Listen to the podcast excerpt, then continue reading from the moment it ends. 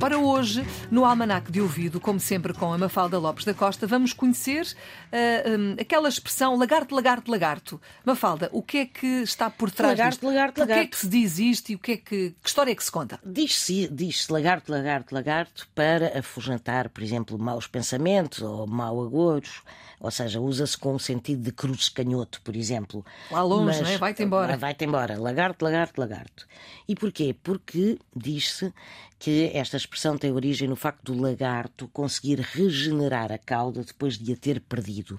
E durante séculos acreditou-se que este era um animal mágico por isso mesmo e que estava por isso também ligado a todo o tipo de bruxarias. E, portanto, ao invocar o lagarto, que é um animal mágico, vai-se afugentar o mal.